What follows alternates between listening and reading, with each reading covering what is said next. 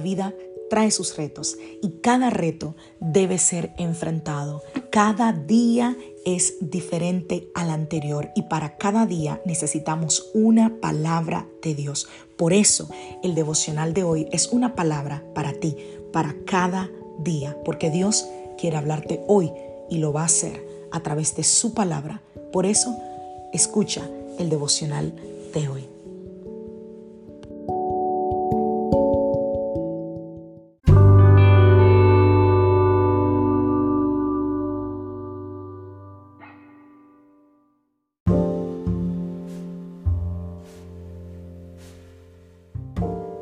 Devocional del día de hoy.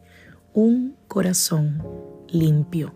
Vamos a la palabra del Señor, segunda de Corintios capítulo 5, verso 17. Esto significa que todo el que pertenece a Cristo se ha convertido en una persona nueva. La vida antigua ha pasado, una nueva vida ha comenzado.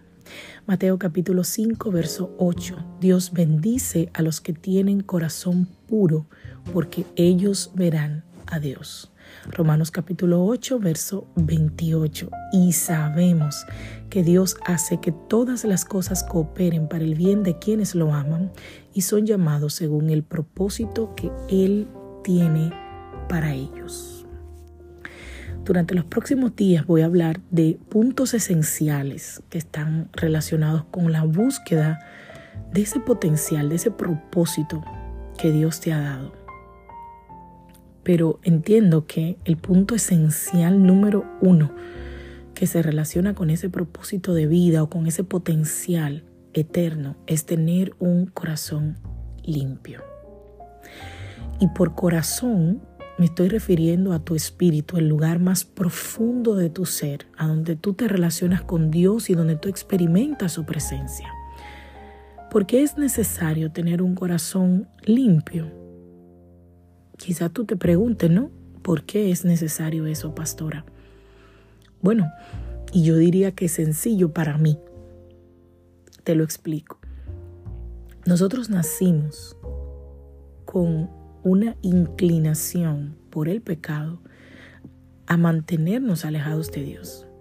Y esa verdad es así para todas las personas. Todos nacemos con una naturaleza pecaminosa. Sí, aún esa persona que viene a tu mente ahora mismo, que es buena gente, que ayuda a todo el mundo, que es un ser humano maravilloso, es pecador. Todos nacimos con esa naturaleza pecaminosa. Romano 3:23 dice que todos pecamos y estamos destituidos de la gloria de Dios. Entonces, con un enfoque bíblico, todos pecamos. Todo eh, eh, bebé, por ejemplo, lo demuestra cuando empieza a hacer cosas desde el primer momento que nadie le ha enseñado nada. Pero ellos traen ese instinto eh, eh, en ellos, ¿no? Y en el ámbito espiritual también nosotros eh, nacemos de la misma manera, centrados en nosotros mismos. Así como un bebé nace y dice, llora porque quiere que lo alimente, llora porque quieres que le limpies el pañal, llora porque quiere que lo calgues. Así mismo en el ámbito espiritual nosotros nacemos centrados en nosotros mismos. Queremos tener las cosas a nuestro tiempo. Queremos y esperamos que el mundo gire alrededor de nosotros y queremos determinar nuestro propio destino y controlar todo lo que está a nuestro alcance. Esa es nuestra naturaleza pecaminosa.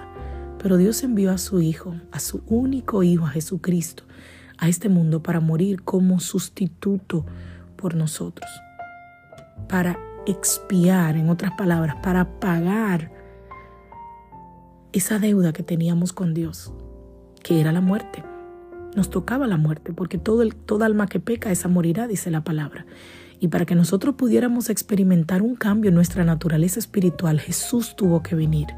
La persona que recibe el sacrificio de Cristo y que cree en Él como Salvador, la Biblia dice que tiene una nueva inclinación. La Biblia dice que esa persona es ahora una nueva creación espiritual, un hijo de Dios. Deja de ser criatura para pasar ahora a ser hijo de Dios. Y una que, obviamente sin ningún tipo de reservas, es que empiezas a formar parte de la familia de Dios. y recibes al instante, dice la palabra, el Espíritu Santo, para que more en tu interior y te permita desear una nueva manera de vivir. Esa persona, esa persona que te estoy describiendo, entra en el proceso continuo donde su mente es renovada, redirigida a andar por el sendero del Señor, reenfocada en sus deseos y revitalizada para cumplir con sus propósitos. Y cuando hablo de sus deseos y sus propósitos, me refiero a los de Dios y no a los nuestros.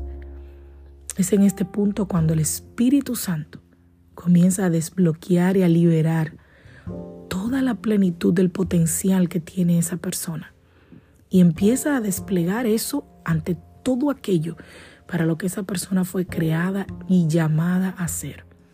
De ahí que hay personas que tienen tanto éxito en lo que hacen. ¿Por qué? Porque están cumpliendo el propósito de Dios para su vida. Cristo dijo, bienaventurados los de limpio corazón, porque ellos verán a Dios en Mateo 5.8. Y la palabra de Dios nos enseña que quienes tienen un corazón puro y limpio verán a Dios. Y cuando dice ver, a Dios no quiere decir que va a ser a través de, de visiones necesariamente o de grandes hazañas, sino que van a ver a Dios obrar en ellos y a través de ellos. Quienes tienen un corazón limpio van a comenzar a creer en su entendimiento que Dios está obrando todas las cosas para su bien, que Dios cambia las circunstancias, que Dios provoca sucesos inesperados que producen beneficios increíbles y que Dios es el que está como aquel que dirige la orquesta, orquestando cosas para que la palabra de Dios avance con mayor poder y tenga más impacto en su vida. Tú quieres ver la obra del Padre en tu vida a medida que tú vives su propósito alcanzando su pleno potencial. Entonces comienza deseando y buscando con empeño, con intencionalidad, tener un corazón limpio y puro. Que Dios te bendiga, que Dios te guarde. Soy la pastora Alicia Lorrijo de la iglesia Casa de Su Presencia y te deseo un feliz día.